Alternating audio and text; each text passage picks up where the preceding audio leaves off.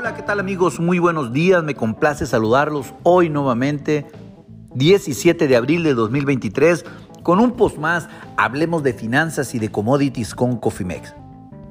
En este espacio vamos a dedicarlo a platicar qué es lo que está sucediendo con las tasas de interés y los bonos tanto en los Estados Unidos como en México. Déjenme comentarles que los rendimientos en los Estados Unidos pues prácticamente todo a la alza. El bono a 10 años está subiendo 5 puntos base, se encuentra en 3.56% cotizando en este momento. El bono a 5 años sube 6 puntos base y se encuentra cotizando a 3.67%. El bono de corto plazo, el de dos años, está subiendo también el 6, 6 puntos base y ya se encuentra cotizando en 4.16%. Recuerdan que no hace más de una semana les comenté que cuando este bono estaba cotizando por debajo de los 4%, tendría que ir forzosamente a buscar niveles de 4.50 o más en el corto plazo debido al incremento que hizo la Fed en su tasa de referencia al situarla a niveles de 4.75 a 5%. Esto pues definitivamente es la tendencia que van a seguir los bonos de corto plazo y lo estamos eh, viendo en este momento. ¿Qué está sucediendo eh, prácticamente con los, eh, la posición de México, con los bonos en México?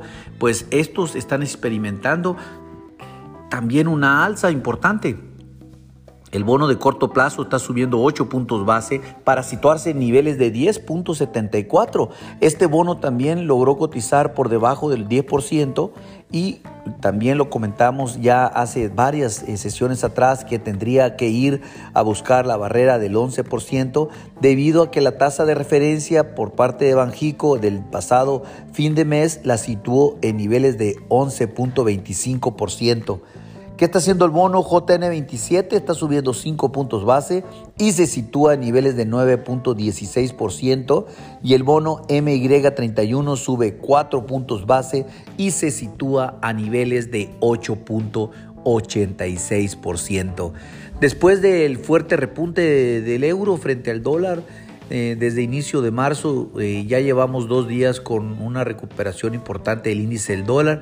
Hoy volvemos a registrar una gran fortaleza de poco más del 0.70% y ya eh, contra el, el, euro que solamente está 0.35%, el yen 0.23% y la libra el 0.8%. Definitivamente el ganador del día de hoy en la sesión de monedas es el índice del dólar, es el dólar a nivel internacional y pues las monedas de los países emergentes vamos a sufrir. Con relación a las posiciones largas sobre el peso frente eh, en la bolsa de Chicago, siguen a la alza. Estas eh, en la semana crecieron 4.4% y pues definitivamente todavía continúa la... Eh, eh, pues continúa eh, ese sentir de que le irá bien al peso en el corto plazo, por lo tanto continúan metiendo capitales a favor del peso en las posiciones especulativas en la bolsa de Chicago.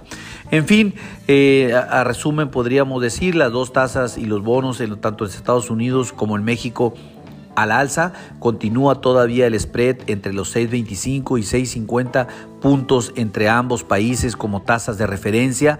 ¿Qué significa esto? Pues prácticamente nosotros pagamos entre 6.25 entre 6.25 a 6.50% más de intereses por los capitales que inviertan en nuestro país en los bonos mexicanos, mientras eh, con esto en correlación a Estados Unidos, este diferencial es muy importante, eso está garantizando que una gran cantidad de dinero llegue a México a invertirse en bonos y si eso sucede y sigue sucediendo en el corto plazo, nuestra moneda continuará apreciándose o al menos manteniéndose como lo ha hecho hasta ahora en un rango de alrededor de 17.95 hasta los 18.16 pesos por dólar a pesar de la gran volatilidad que ha existido en el mercado internacional. Mis amigos, lo más importante es que activen sus estrategias de cobertura, sus estrategias de, eh, administración de riesgos, protejan sus presupuestos, eh, porque es la mejor manera de proteger eh, contra la volatilidad de los mercados. Recuerden que eh, al final del día eh, lo que estamos viviendo en el peso no es un tema para siempre. el mediano y largo plazo se vislumbra diferente, por lo tanto hay que estar protegidos. A nombre de todo el equipo de Cofimex y mío propio José Valenzuela, le doy las gracias por su atención y les recuerdo que lo peor es no hacer nada. Pasen un hermoso día. Hasta luego.